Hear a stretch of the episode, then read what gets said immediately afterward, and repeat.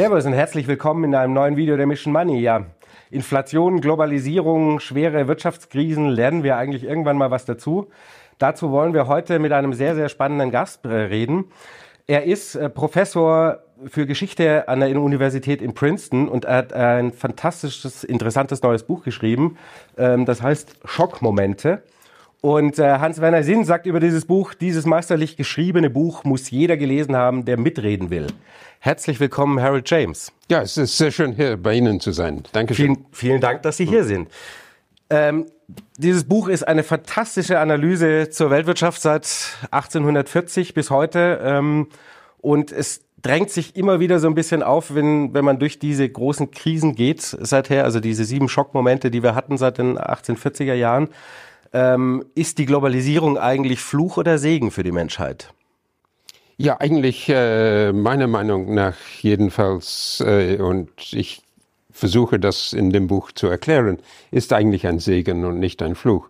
Und äh, also, also was ich zeigen wollte, das ist ja, es fängt mit den Anfängen der modernen Globalisierung an, Mitte des 19. Jahrhunderts.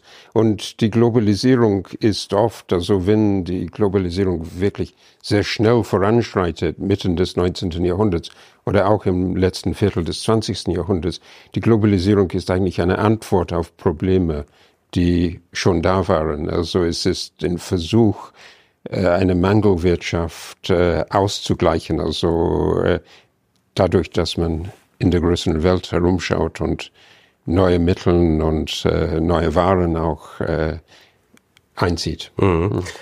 Ähm, jetzt ist es ja aber trotzdem so, dass oft quasi steigender Welthandel meistens vor der Inflation also vor den großen Inflationen da waren. Beispiel in den 70ern oder eben Beispiel 1840er Jahre. Kann man schon so sagen, oder? Also, dass der, die Globalisierung letzten Endes so etwas wie eine wie große Inflationsphasen und auch Krisen eher befeuert hat.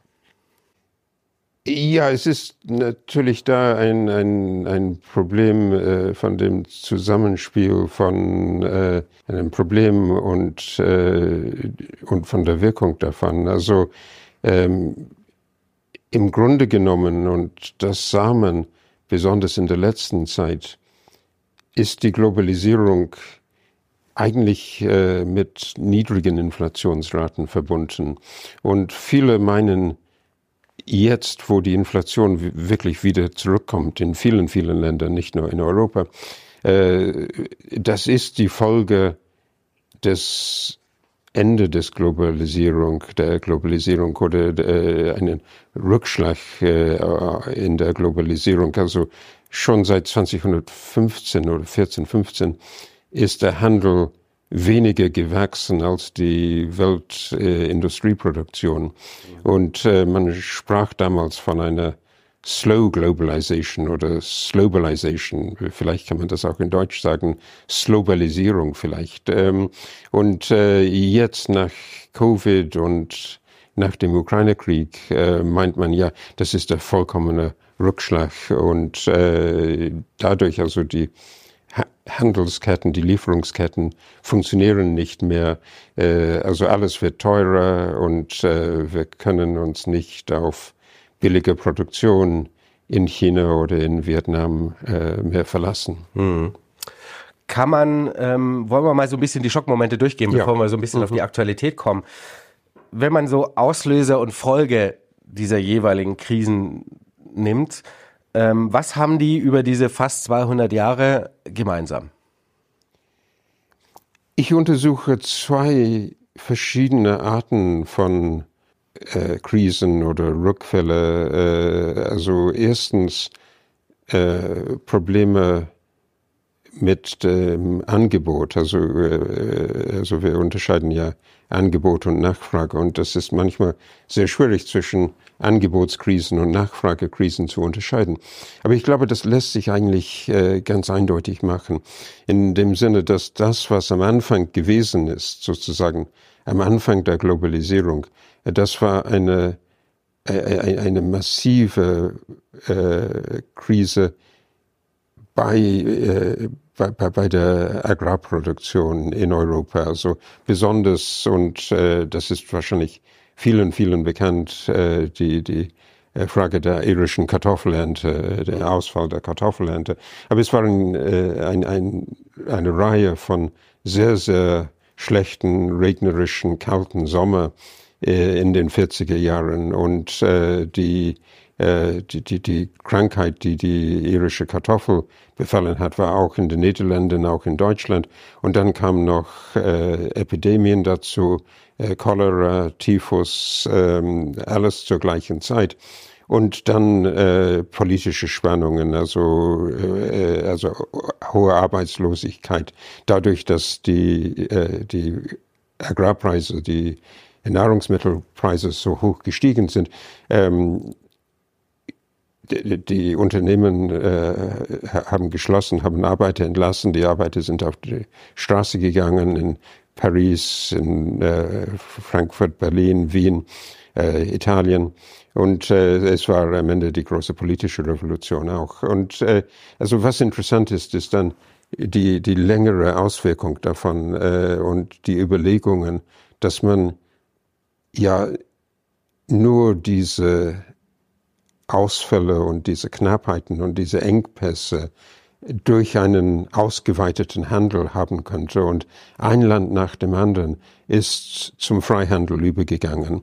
Äh, also das war eine gewaltige Bewegung in den europäischen Staaten äh, in den 50er und 60er Jahren. Und auch äh, hat man die Regierung dann neu konzipiert. Also das war nicht mehr die alte feudale Regierung, äh, also das war nicht das äh, Vormärz Deutschland oder Österreich. Ähm, das waren etwas intervenistische Regierungen, die die Industrie gefordert haben in Österreich, in Preußen, in, in Frankreich, also die, die, das neue Muster der Politik sozusagen war Bismarck und äh, nicht äh, äh, nicht den äh, vor 1848 Absolutismus.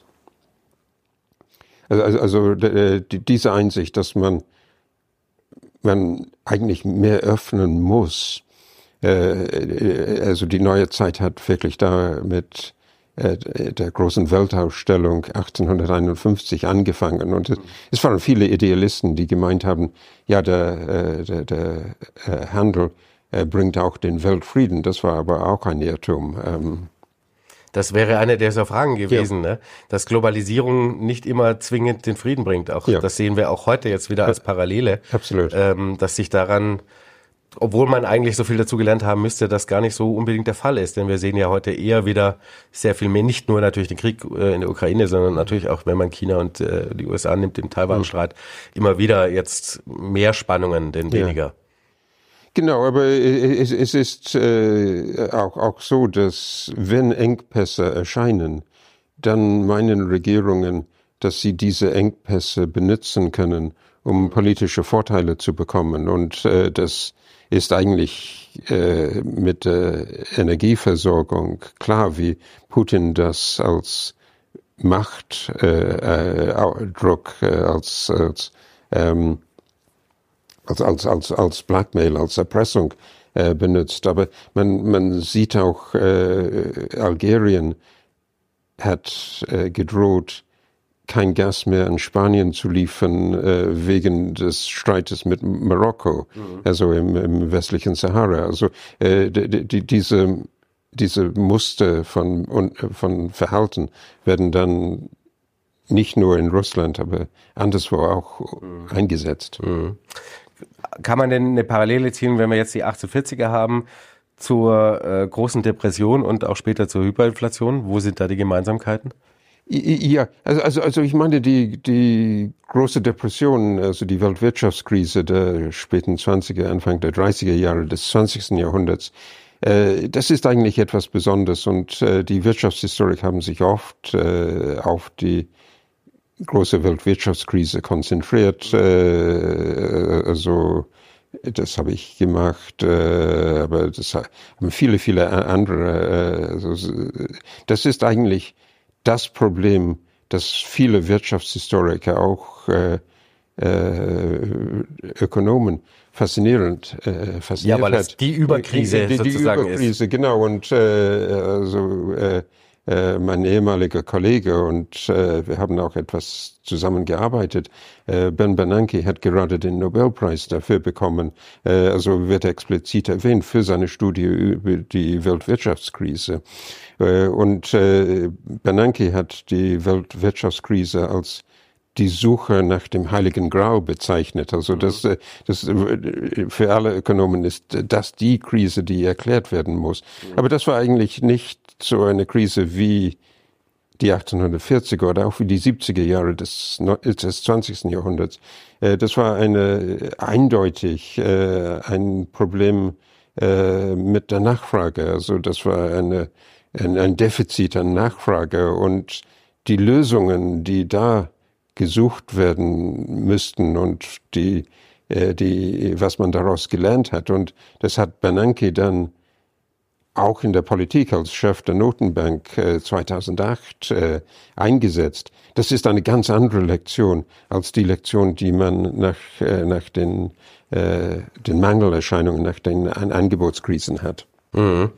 Genau, dann kommen wir aber dann eher zu den 70ern und da sind wir wieder ja. klassisch beim Angebotsschock, nämlich der genau. Ölkrise. Mhm. Ähnlich wie in den ja. äh, 1840er ja. Jahren folgend. Und das sind viele, viele Vergleiche, die man äh, machen kann und sollte zwischen den 70er Jahren und äh, die, die jetzige Situation. Also, äh, also erst äh, die äh, die effektive Vollbeschäftigung, äh, also äh, ein, eine Volkswirtschaft, die eigentlich heiß läuft mhm. ähm, und wo es schon ein inflationäres Potenzial gibt. Ja. Äh, und dann, also vielleicht auch als Antwort darauf, also das kommt nicht nur aus dem blauen Himmel, äh, dann suchen, sehen die Ölproduzenten äh, sehen die ölexportierenden Länder die Möglichkeit, die Chance, äh, diese Preisanstiege politisch zu nutzen und die setzen die Preise massiv hoch. Und die nutzen das auch als politischen Druck. Also das war damals äh, äh, gegen Israel, äh, äh, äh, äh, also nach, nach dem äh, Yom Kippur-Krieg. Mhm. Und, ähm, und das löst dann die globale Krise aus, äh, wenn die Energiepreise so steigen. Und man hat genau das gleiche Dilemma, das man jetzt ha hat. Äh, was, was macht man? Äh, wie reagieren die ölimportierenden Länder? Äh, sollen sie die Preise einfach frei spielen lassen oder sollen sie Subventionen geben oder Preiskontrollen einsetzen, um zu äh, sicher zu sein, dass niemand äh, geschädigt wird und auch die sozial Schwächeren äh, nicht äh, leiden müssen. Und äh, da waren verschiedene Antworten und äh, die verschiedenen Antworten sind heute noch relevant. Also die Vereinigten Staaten in den 70er Jahren. Äh, das ist vor allem, wo man versucht hat, äh, Richard Nixon hat damit angefangen, mit Preiskontrollen, mit Lohnkontrollen zu arbeiten und äh, die Preise festzusetzen. Und die Reaktion darauf, also die Preise, die ähm, Benzinpreise blieben niedrig.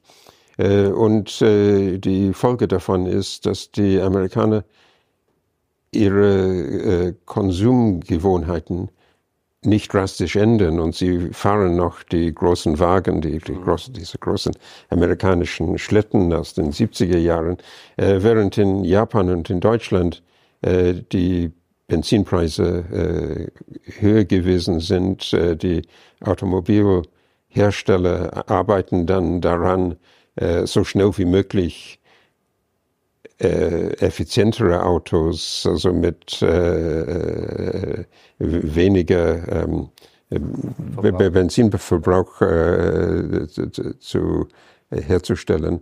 Äh, und äh, dann Ende der 70er Jahre, Anfang der 80er Jahre sieht man, dass diese deutschen und besonders die japanischen Autos äh, den Weltmarkt dominieren und äh, die Vereinigten Staaten sind dann, äh, man ist verblüfft. Was tut man dann danach? Also und das, was man in Deutschland damals gemacht hat, war eigentlich also auch gegen die Inflation mit der Geldpolitik zu steuern vorsichtig in der Fiskalpolitik zu sein. Es war eigentlich die richtige Lösung damals.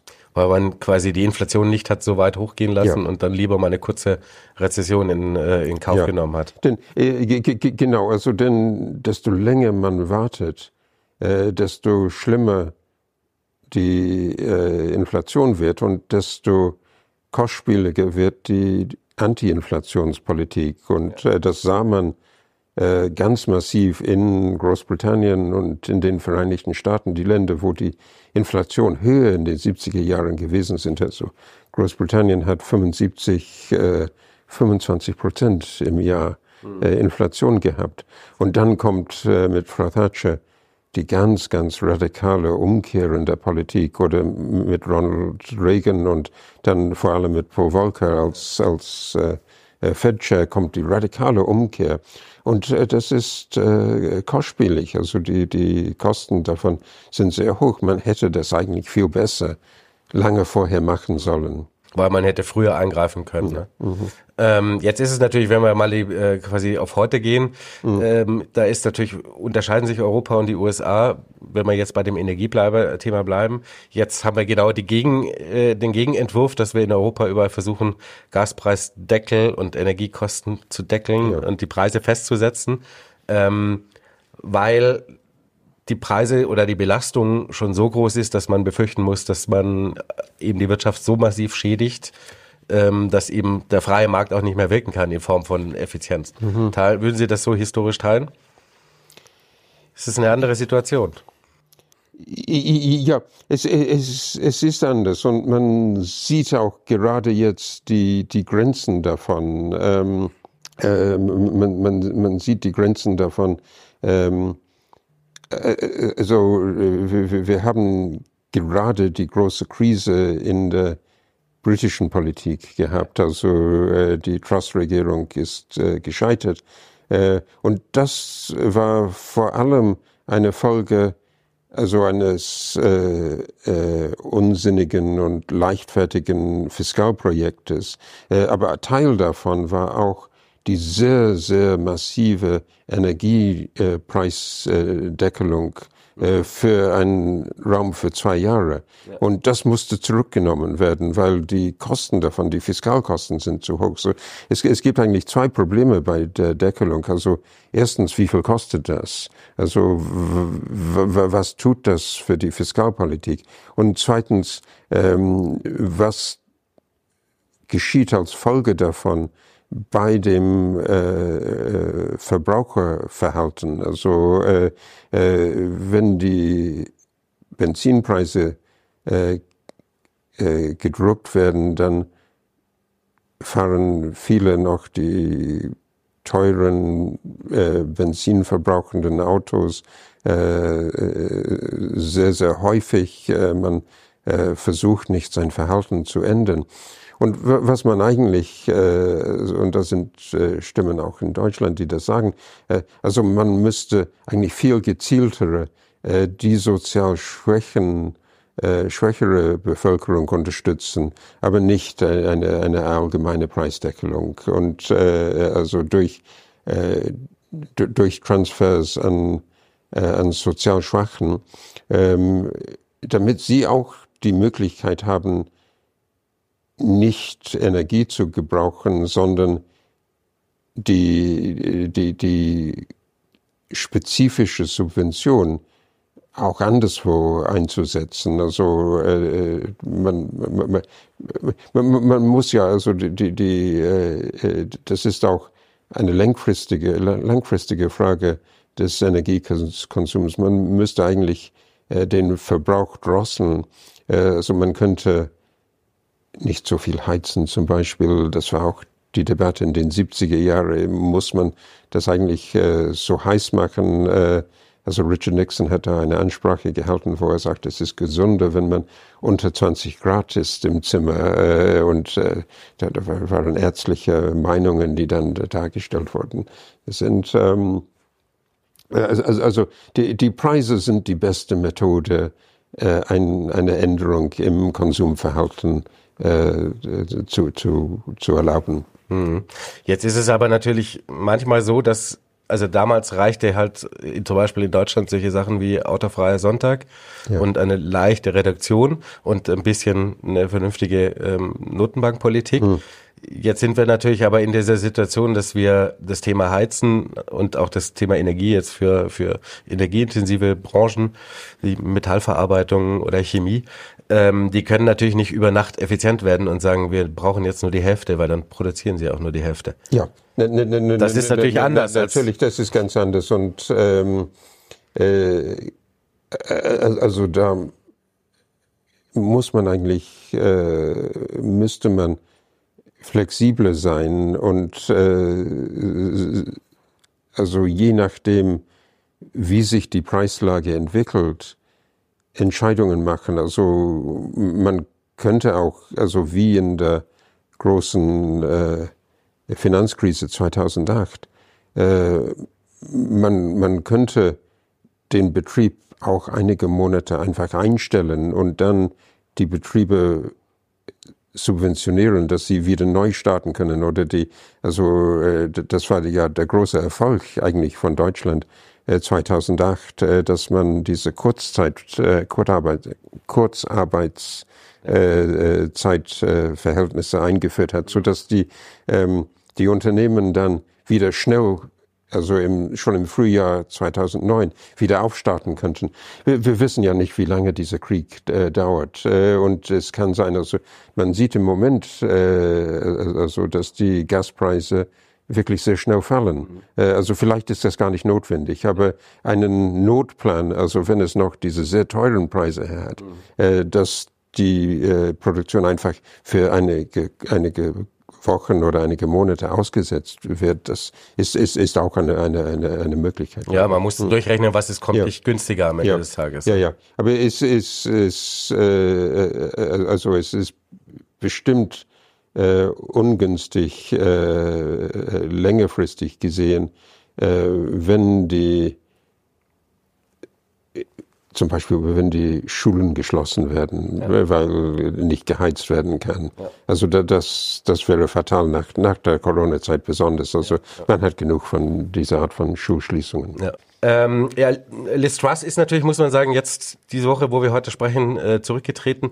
Ähm, ist es da nicht eher das Thema, was jetzt zum Verhängnis wurde, weniger dieses das Thema Energiepreisdeckelung ähm, oder mehr dieses diese wilden Versuche, ähm, Steuervergünstigungen für für die Reichen zu machen, in der Hoffnung, dass das ganze Land davon profitiert, während gleichzeitig die, Fiskal die, die Notenbanken versuchen, auf die Bremse zu drücken und die Inflation in den Griff zu kriegen und es die Gegenfinanzierung ja auch fehlt. Ne? Ja. Also es ist ja so, ähm, sie sagt mal, das ist rechter Keynesianismus. Mhm.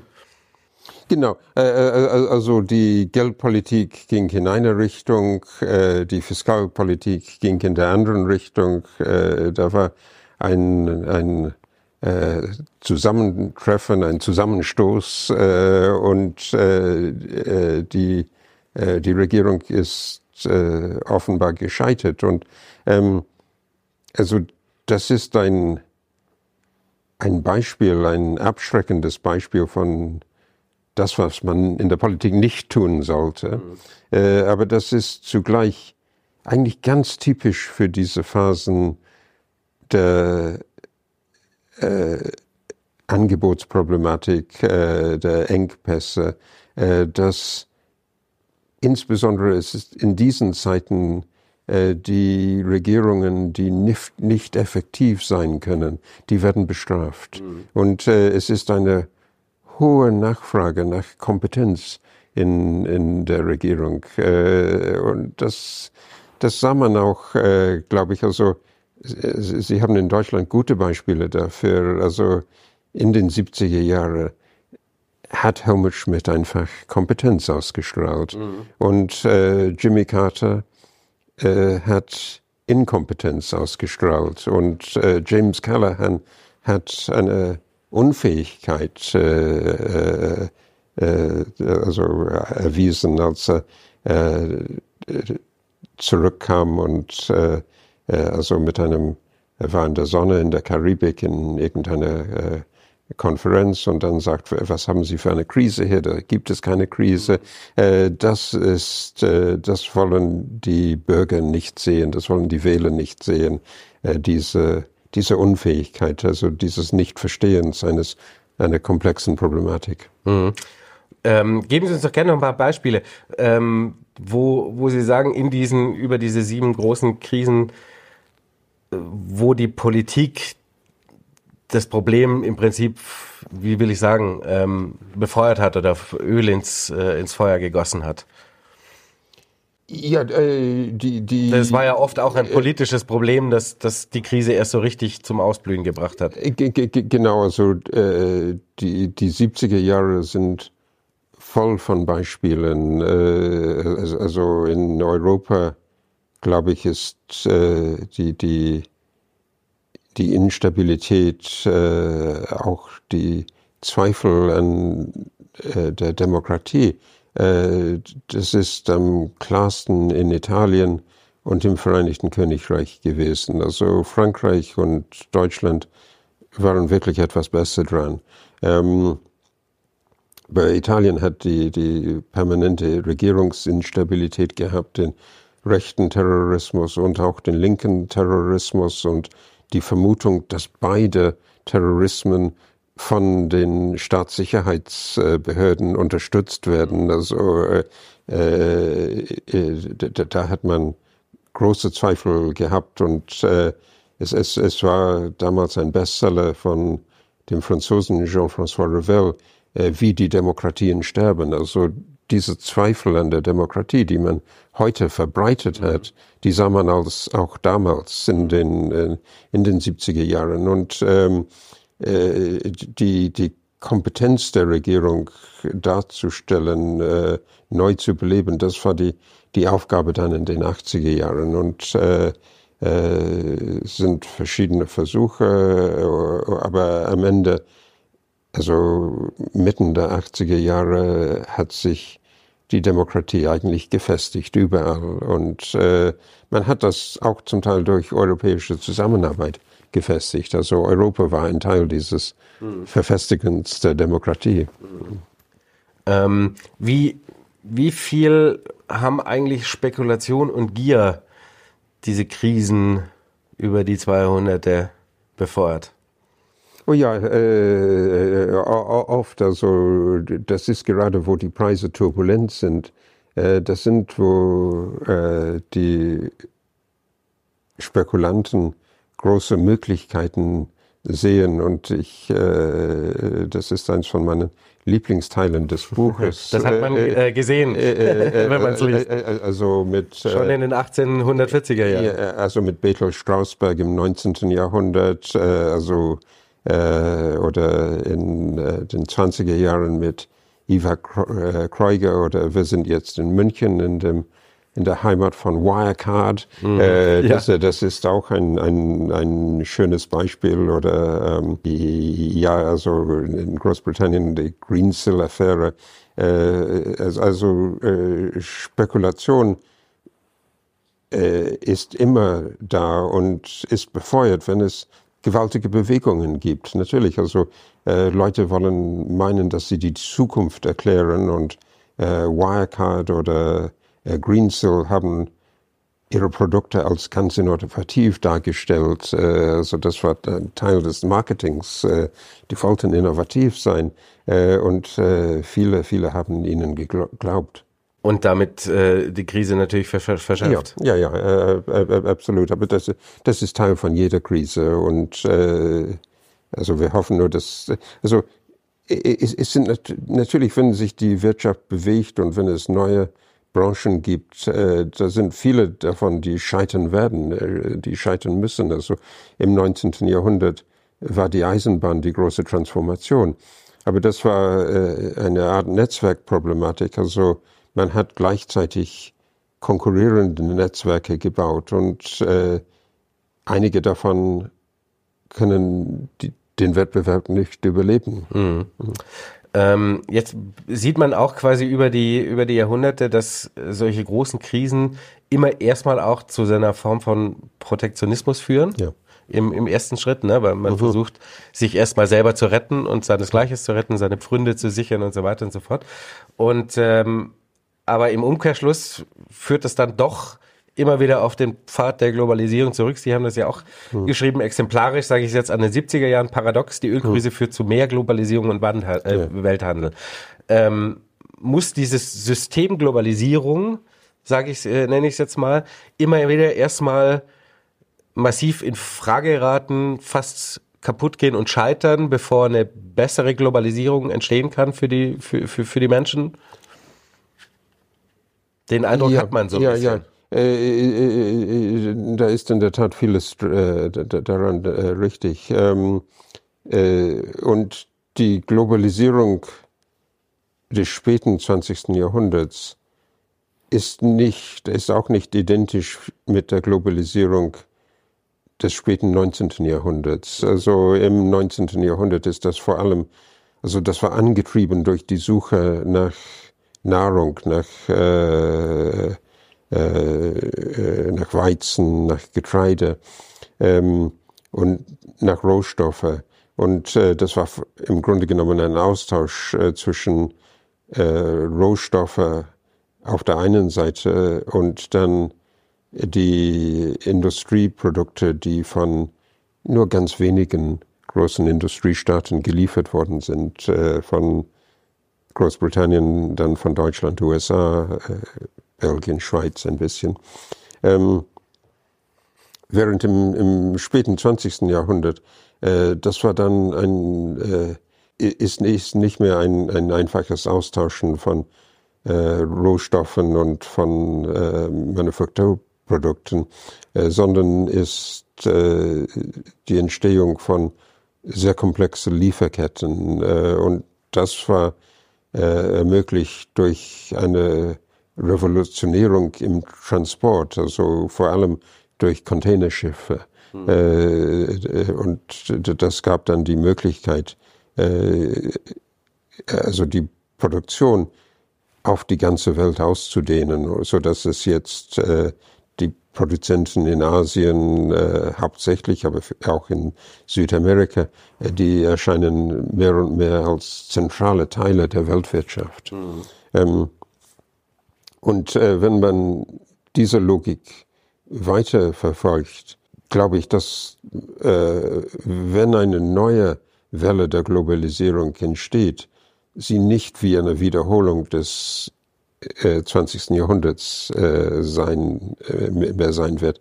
Äh, das wird äh, also mehr Austausch von also einfach äh, Dienstleistungen oder Informationen, äh, also die, die Globalisierung, die noch immer sehr, sehr weitergeht, obwohl der Welthandel geschrumpft ist.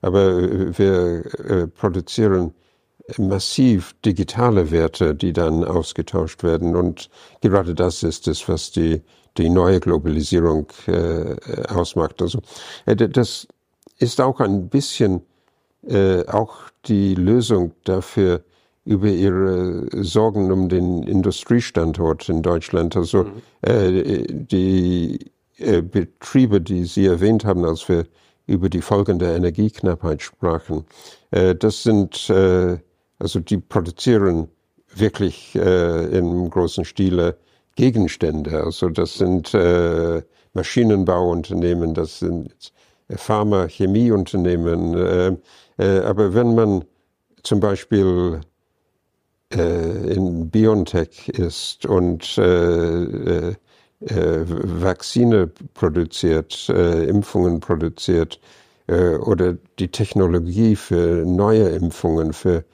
also die Anwendung zum Beispiel von mRNA, also das so erfolgreich im Kampf gegen Corona gewesen ist, aber das wird dann zum Beispiel als Mittel im Krieg gegen Krebs äh, eingesetzt werden können, in einer sehr, sehr verbreiteten äh, Krankheit. Und äh, äh, also dafür ist viel weniger Energie notwendig. Äh, also das ist auch ein Trost. Also die, die, die äh, Industrien, die für die Zukunft bestimmend sein werden, äh, also künstliche Intelligenz, ähm, Biotechnologie, also die verwenden viel, viel weniger Energie. Hm. Also eine Ausnahme sind die Kryptowährungen. Sie nicht, hey, die, also, also die, die, brauchen viel, viel Strom. Ja. Aber man, man ist gerade daran zu denken, ob nicht ja, bessere ja. Lösungen da, da mhm. sind. Mhm.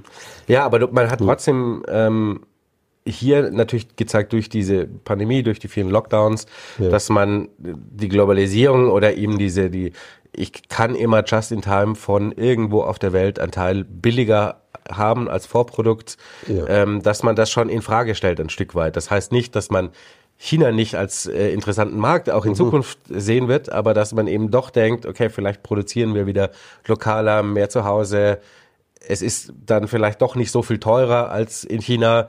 Ähm, dafür gehe ich das Risiko eben nicht ein, monatelang nicht produzieren zu können. Ich glaube, das ist schon ein, ein, ein Gedanke in der Globalisierung, der sich verändert.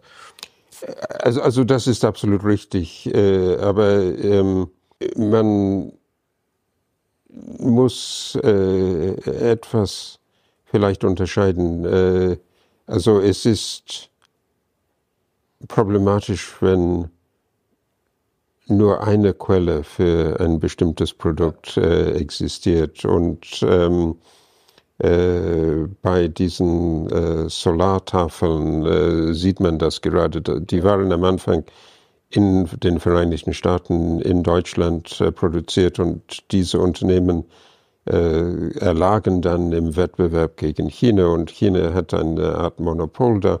Und man sieht das eigentlich richtig als Gefahr. Mhm. Ähm, aber das bedeutet nicht, dass man alles zu Hause produzieren kann oder soll. Äh, äh, das ist als Problem in den europäischen Ländern eigentlich ganz evident. Also Deutschland, Frankreich, Italien vielleicht, aber wenn man in Estland oder Slowenien ist. Also die können unmöglich die ganze Palette von Produkten, die man in der modernen Welt braucht, äh, von sich aus produzieren. Die müssen etwas einkaufen, sie müssen tauschen. Und äh, das, das sieht man im europäischen Rahmen. Aber ich, ich glaube, das ist auch ähnlich auf dem Weltniveau, äh, dass die, die Schwierigkeit oder die, ähm, die Problematik darin bestehen wird, dass man verschiedene Quellen von Produkten haben muss. Und äh, äh, ich, ich, ich glaube, das wäre auch, auch falsch zu sagen, wir dürfen nur aus Demokratien einkaufen. Also man hat ein bisschen die Neigung dazu in den Vereinigten Staaten besonders. Ja. Ähm, also das ist, was äh, äh, Janet Yellen, die, die äh, Treasury Secretary, als Friendshoring bezeichnet. Und ähm, es ist, ist richtig, aber man möchte auch nicht auf eine Quelle angewiesen sein. Also zum Beispiel so in dem äh, äh, Chip Manufacturing äh, der Semiconductors. Ähm, äh, da ist Taiwan ein großer Produzent. Und äh, es ist richtig, wir wollen die Regierung in Taiwan unterstützen. Ja. Aber man kann sich auch Umständen denken, wo Taiwan nicht liefern kann. Mhm. Ähm, äh, also man hat so viele von diesen Art von Abhängigkeiten. Also Neongas braucht man für die Chipproduktion. Ja. Aber 80 Prozent von äh, Weltproduktion von Neongas ist in Ukraine oder Russland. Mhm. Also äh, und im Moment ist das schwierig, das zu bekommen. Äh, also wir wollen die Ukraine unterstützen und Russland nicht, aber das ist trotzdem ein Problem. Also aus Ukraine bekommt man nichts. Mhm. Ähm, also man, man muss eine verbreitetere Produktion haben, um, mhm. um, um wirklich äh, diese Engpässe Herr zu werden. Und das, die, diese Einsicht, äh, glaube ich, wird, wird dann allmählich kommen. Mhm. Haben wir heute, ist unsere Globalisierung, hat die eine bessere Qualität als früher oder ist das nur technischer Fortschritt? Äh, äh, äh, also es ist technischer Fortschritt. Es ist auch eine Verbesserung in dem Sinne, dass die globale Armut in den letzten Jahrzehnten massiv abgenommen hat. Mhm. Also die für die Bekämpfung de, des Armuts ist eigentlich nur Handel eine Lösung. Also äh, Öffnung ist die Lösung und nicht äh, äh, sich äh, verschließen. Hm. Jetzt sind wir ja quasi jetzt im Moment wieder in so einer Situation ähm, mit äh, Angebotsschock und ähm, galoppierender Inflation, wie wir sie selbst in den 70ern nicht gesehen haben. Ähm, inwieweit können, oder andersrum gefragt, ist das äh, wieder so ein Schockmoment? Ja, das ist ein Schockmoment und äh, also in der Qualität wie die in sieben der, seit in, der 48. Qualität genau, äh, das das sehe ich vollkommen. Mit den und, Gefahren der Wohlstand, des Wohlstandsverlustes. Ja, ja, genau. Äh, und äh, dieses Neudenken in der Politik, also die Notwendigkeit, auch neue Formen von Unternehmen zu denken, neu nachzudenken, wie große Datenmengen benutzt werden können, um die, die ganze äh, äh, die Weltwohlstand äh, zu heben. Äh, also das sind die Herausforderungen, die aus diese, diesem Schock entstehen. Ähm, das wäre nämlich die Frage, was können wir eigentlich aus der Vergangenheit lernen, um so eine Krise zu bewältigen? Äh, ich, das hat nicht den Anschein im Moment, als ob das, was Sie jetzt gerade schon angesprochen hat, die Politik schon machen möchte. Also man man ist immer in diesen Umständen gut daran geraten, zu sehen, was anderswo gemacht wird, was scheitert, was nicht scheitert, äh, also, also, was robust ist, äh, was resilient ist. Ähm, und äh, also manchmal hat man Negativbeispiele, also das ist im, im Moment äh, äh, sehr großzügig sozusagen von Großbritannien geliefert, äh, das Negativ-Lehrmodell. Äh, aber es sind auch äh, positive Modelle, also die Art zum Beispiel, wie diese Vakzine, diese, diese, Impfungen entwickelt worden sind, ist ein gewaltiger Fortschritt und das lässt eigentlich auch hoffen. Mhm. Sie schreiben, äh, ich zitiere das äh, mal mhm. eben, Knappheit führt zu höheren Preisen, aber nicht immer oder zwangsläufig zur Inflation. Aber Regierungen sehen in der Inflation oft einen Ausweg, den Schock abzufedern. Ja. Und genau in diesem Spannungsfeld sind wir eigentlich jetzt wieder gefangen. Ja. Also quasi, was wären die Lehren der vergangenen Krisen, die man den Politikern um die Ohren geben möchte, ähm, um diese Inflation in den Griff zu bekommen? Ja, in, in, Denn sie ist ja sehr unterschiedlich. Es ist ja nicht nur ein Thema von Gasknappheit ähm, wie in, in Europa. In, in, der Tat. Es ist komplex und es ist nicht nur, also in Europa wahrscheinlich mehr auf die Energieknappheit als in den Vereinigten Staaten ja. zurückzuführen.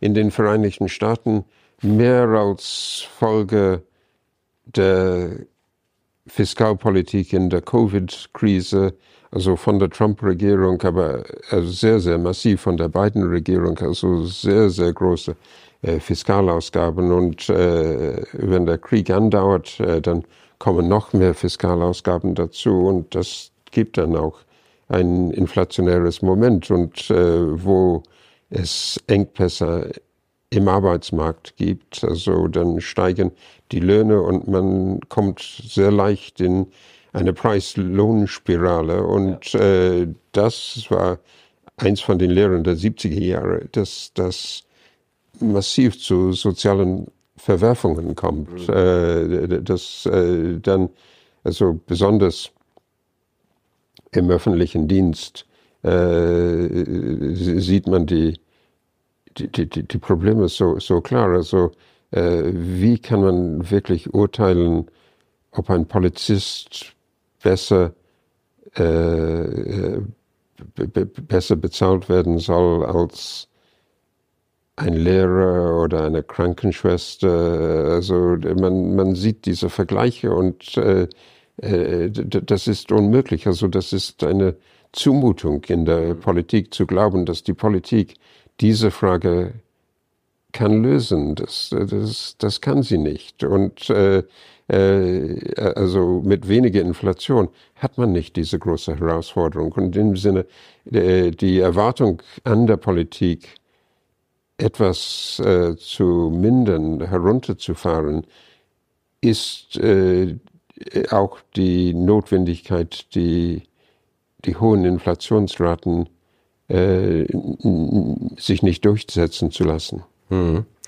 Ähm, also haben wir, werden wir eher dann so wie Anfang der 80er, dass ein Paul doch wie, ja. eher wie ein Volker wird, ja, ja, weil er gar genau. keine andere Wahl hat. Genau, also man, man, äh, man sucht verzweifelt wirklich nach dem Volker-Moment und äh, äh, also Jay Powell versucht alles im Moment, äh, dass äh, er so wahrgenommen so, wird. So wahrgenommen wie Volker äh, wird und dass er als stabilisierenden Einfluss und kann er das nur rhetorisch machen oder braucht es, äh, braucht es dazu äh, ein, ein, eine, eine, eine, äh, eine äh, Rezession? Äh, das ist die Frage und äh, also die, die Meinungen äh, kommen immer mehr und mehr, glaube ich, zu dem Schluss, äh, dass es tatsächlich wahrscheinlich ohne eine, jedenfalls eine, eine, eine kleine Rezession äh, nicht, äh, nicht gut gehen wird. Mhm. Nun hat man natürlich trotzdem das Gefühl, dass die, ähm, Amerika, was das angeht, oder die USA, äh, sehr viel weiter sind als beispielsweise die Europäer. Ne? Weil wir viel später und mit viel ruhigerer Rhetorik das Thema Inflation beispielsweise überhaupt wahrgenommen haben und auch nicht entsprechend reagiert haben. Und äh, die FED fing ja schon letztes Jahr in der Rhetorik, zumindest im Sommer, an damit. Also fing zu spät an. Also auch das, da viel äh, zu spät, äh, aber äh, also das, in Relation zu Europa natürlich sehr viel, sind sie sehr viel weitergekommen. Aber was eigentlich entscheidend dafür ist, ist äh, die, äh, also die Konstatierung, ob es äh, eine Preis-Lohn-Spirale gibt. Und äh, da ist wegen de, des de verschiedenen Arbeitsmarktes Amerika näher an, an diese Preis-Lohn-Spirale als Europa es ist. Ähm, auch, es ist auch schwieriger in Europa, weil, weil es ja auch, auch, auch äh, so viel Verschiedenheit in den verschiedenen Ländern gibt. Und äh, das ist, es ist äh, eigentlich schwieriger, die Geldpolitik für einen solchen Raum. Äh, das ist ein, ein bisschen natürlich auch ein Problem in den USA, dass man Texas und Kalifornien und New York und den Mittleren Westen hat und die haben andere Probleme, andersartige Probleme, aber das Problem ist in Europa größer. Hm. Wie, wie, ich sag mal, heilsam ist eigentlich das, das Projekt Liz Truss, sie als Brite, ähm, gescheitert ist, wenn wir mal auf Europa schauen, zum Beispiel nach Italien, was so ein bisschen natürlich das, das Sorgenkind im Moment ist, in, in einem Umfeld steigender Zinsen, wenn jetzt eben eine sehr laute Regierung mit ähm, der Idee, viel Geld zu verteilen, um die Ecke kommt. Ja, äh, äh, also Großbritannien und Italien haben ein, ein komplexes Verhältnis in dieser Hinsicht. In den 70er Jahren waren das die zwei großen europäischen Länder, die ein Programm mit dem IWF gehabt haben ja. und haben mussten. Äh, und äh, es kam in beiden Ländern dann zu Reformen, zu einer teilweise, teilweise äh, Abgang von der Scala Mobile, von der Indexierung von äh, von Löhnen ja. in Italien und äh, dann äh, eine fiskalische Stabilisierung schon unter Labour 76 und dann die massive Umkehr unter, unter Frau Thatcher. Ähm, und Italien wird wahrscheinlich sehr, sehr intensiv die Entwicklungen in Großbritannien beobachten und äh, die Anzeichen sind, äh, dass äh, Signora Meloni eigentlich vom negativen Beispiel von Liz Truss lernen wird. Also sie muss äh, daraus lernen äh, und äh, sie wird wahrscheinlich ihr Bestes tun, um einen sehr, sehr orthodoxen Finanzminister zu finden. Äh, denn es ist auch zum Teil notwendig dafür, um die Gelder von der EU in Form des äh, Next Generation EU-Projektes zu ja. bekommen. Äh, also wenn, wenn sie etwas zu viel wagt und sie dann das Geld für die Investitionsprogramme nicht bekommt, äh, dann ist Italien wirklich am Ende. Und ich, ich, ich, ich meine, also wenn Sie einen Populismus äh, politisch äh, erleben will, äh, dann wird sie das mehr in der Kulturpolitik machen äh, als in der Fiskalpolitik und sie wird äh, gegen Migranten einen harten Kurs einschlagen. Ähm, sie wird in der Familienpolitik wahrscheinlich einen anderen Kurs einschlagen, aber, aber ich glaube, es ist nicht, nicht äh, wahrscheinlich nicht äh, sehr leicht möglich für sie, einen Populismus im Stil von Orban oder von dem äh, mhm. äh, äh, Kaczynski-Partei in, Polen zu machen. Mhm. Oder es ist natürlich vielleicht auch sogar ein wichtiger, äh, wichtiges Signal für die anderen äh, Staaten der Europäischen Union, dass sie äh, dieses Katz-und-Maus-Spiel mit Italien eben früher einen Riegel vorschieben, ähm, ja. weil sie wissen, dass Italien im Zweifel nicht ernst machen kann ähm, in Europa, ja. weil sie Europa eben auch braucht oder die Europäischen Union. Ja, äh, äh also das, das sieht man, das sieht man auch äh, bei, bei äh, in, in Frankreich bei Marine Le Pen, äh, dass äh, die äh, populistische Rechte viel, viel vorsichtiger im Umgang mit Europa sein muss. Mhm. Und äh, die Lehren aus Brexit sind auch eigentlich auch die, ein Teil der Probleme mhm. von Frau Truss. Mhm. Aber in dem, quasi vor diesem Hintergrund müsste doch eigentlich so eine europäische Zentralbank auch einen viel konsequenteren Kurs fahren und viel weniger auf die Spreads zwischen Staatsanleihen von Europa oder Deutschland, äh, von Italien oder Deutschland schauen, sondern konsequenter auf der Inflationsbekämpfung, sprich Geldwertstabilität, was ja ihr Mandat wäre. Weil sie weiß, dass Italien im Zweifel schon mitziehen wird, mhm. mit, auch mit Reformen, weil es ihnen gar keine andere Wahl bleibt. Also, also der Mandat ist, ist, äh, ist, ist, ist natürlich klar. Äh, also äh, das ist sehr, sehr richtig äh, ausgedruckt. Ähm, äh, ist absolut klares Mandat. Ähm, also eine momentare Inflationsschub induziert durch die Energiepreise ist aber etwas anderes als ein, äh, also ein endogen produziertes, ja. äh, äh, produzierte Inflation als Folge von Lohnentwicklungen. Und äh, das, das ist das, was die EZB wohl am, am äh, äh, wohl ihr Auge darauf haben muss und, und, und soll. Mhm. Sie enden mit äh, in Ihrem Buch mit einem sehr schönen Zitat von, ähm, von Keynes. Ja. Ähm, Im düsteren Jahr 1919 ähm, befürchtete Keynes, Zitat, dass die Dinge erst schlimmer werden müssen, bevor sie besser werden können. Ähm, was lernen wir am meisten, äh, wenn, wenn wir jetzt die Gegenwart als düsteres nehmen, brauchen wir immer erst so eine richtig große Krise, also einen Schockmoment, um dazu zu lernen und äh, ähm, quasi den Fortschritt auf eine neue Ebene zu bringen?